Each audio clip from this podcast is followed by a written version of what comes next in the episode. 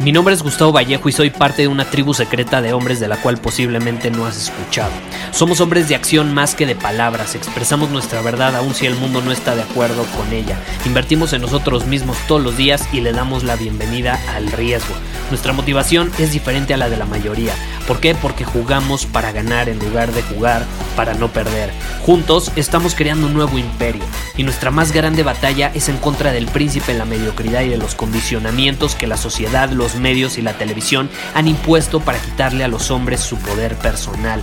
Si le preguntas a las personas normales, a la sociedad y a las escuelas, te dirán que estamos locos y que somos rebeldes. Y sí, tienen razón.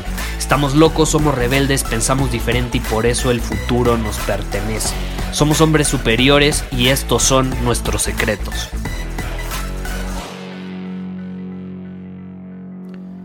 Estamos llegando al día jueves de la semana. No sé cuándo estés escuchando esto, igual es un lunes, igual es un domingo, pero mientras te estoy grabando este episodio es jueves. ¿Y qué sucede los jueves? Hay personas que llevan esperando toda la semana para hacer algo. Y ya estamos llegando a la recta final y siguen sin hacer nada han estado sembrando semillas de inacción.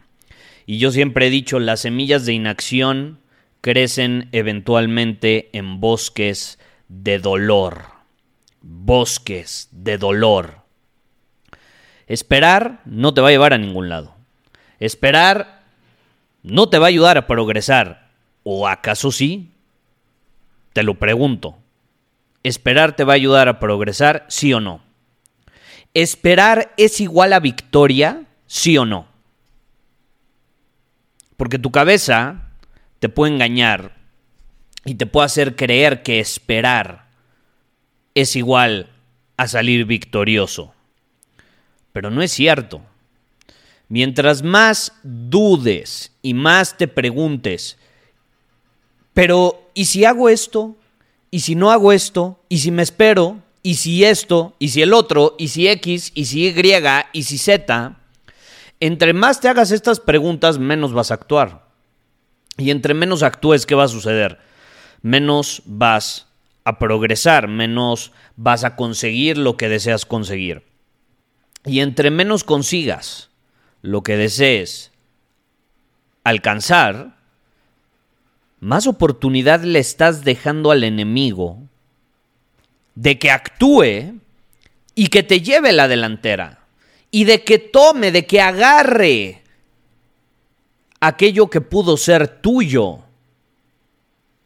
Y eventualmente terminas perdiendo. Y ahí es donde las personas dicen esta famosa frase, no sé si tengas algún amigo, yo he tenido varios amigos a lo largo de mi vida que me platican algo que van a hacer y los veo, no lo sé, cinco meses después, ocho meses después y les digo, bueno, ¿y cómo vas con esto? Eh, no, pues se está cosechando, se está cosechando la idea, se está cosechando la idea. Es como, güey, ya te tardaste ocho meses. Alguien más ya lo hizo, seguramente. Y ya te arrebató en las manos los resultados que pudieron haber sido tuyos. Ah, no, pero ahí, esa misma persona va a llegar cuando se dé cuenta que los demás ya lo están implementando y van a decir esa famosa frase que es, yo tuve la idea primero. Yo tuve la idea primero. Y se van a lamentar y lo van a pensar mientras ven como alguien que sí actuó, pues está gozando de los beneficios de la victoria. Incluso si llegó al juego más tarde. Porque tú pudiste haber sido innovador en, en cuanto a la idea, pudiste haber sido el primero en tenerla, pudiste entrar a la arena de juego o llegar al juego antes que nadie más. Pudiste entender cómo funciona el juego antes que nadie más, pero si no hiciste nada, te paralizaste, dudaste, sembraste las semillas de inacción, pues ni modo, ahora vas a tener que aceptar el bosque de dolor en el que te encuentras. Es inevitable. Y alguien que a lo mejor llegó después al juego, pero que actuó con mayor certeza, de forma más estratégica, de forma mucho más contundente, decisiva, pues te lleva a la delantera. Y entonces tú te preguntas cómo es posible, si tú tuviste la idea primero, Sí, tuviste la idea primero, pero adivina qué tuviste también. Tuviste miedo de actuar y también tuviste miedo posiblemente de equivocarte. Dudaste y ahora es demasiado tarde. Tus esperanzas, tus sueños se fueron por el desagüe. ¿Cuántas veces, yo te pregunto, no te ha sucedido esto? ¿Cuántas veces has llegado a un jueves habiendo sembrado toda la semana semillas de inacción? ¿Vas a permitir que siga sucediéndote en el futuro o vas a hacer algo al respecto? ¿Qué va a hacer mañana cuando te despiertes? Ya va a ser viernes. ¿Vas a volver a esperar? Ah, no, bueno, me voy a esperar al lunes, porque ya es viernes, ya es viernes. Como grabé en, el en un episodio anterior, chelas con los cuates, ¿no? Es chelas, día de chelas con los cuates. Y entonces vas a volver a esperar al lunes. Y así lo vas a seguir posponiendo y van a poder pasar semanas, meses, años. Y yo no estoy diciendo que actuar sea fácil, yo no estoy diciendo que ser decisivo sea fácil. No, pues hay incertidumbre por medio. Puede ser incluso la acción dolorosa. Tú vas al gym y estás actuando en alineación con un objetivo que tienes de ponerte en forma. Pero ir al gimnasio no es color de rosa. Si realmente te esfuerzas, va a haber dolor de por medio. Entonces el actuar duele. Pero adivina qué, el dolor de la acción no es nada comparado con el dolor de la inacción y la duda. ¿Por qué? Porque la inacción genera un dolor de por vida. Un dolor de por vida. Imagínate en 20 años voltear atrás y decir, carajo, ¿por qué no fui más decisivo?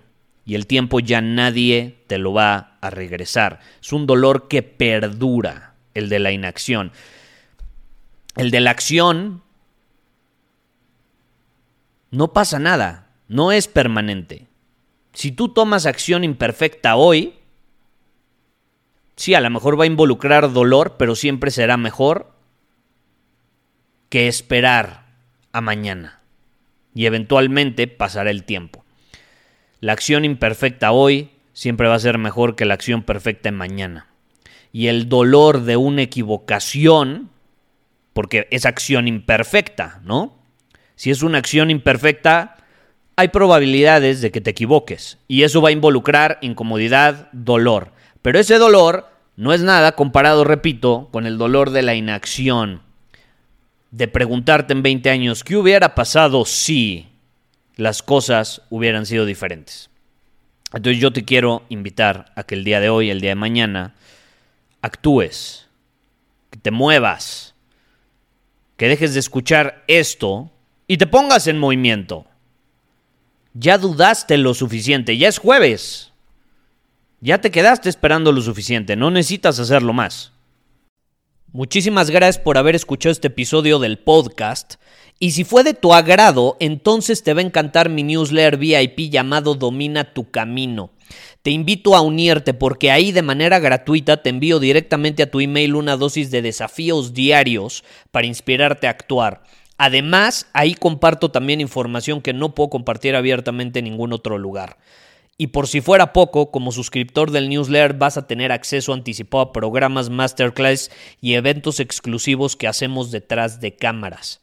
Simplemente ve a mi Instagram, si no me sigues búscame como Gustavo Vallejo, envíame un mensaje privado con la palabra secreto, repito, la palabra secreto, y de ahí me encargo para que quedes registrado completamente gratis.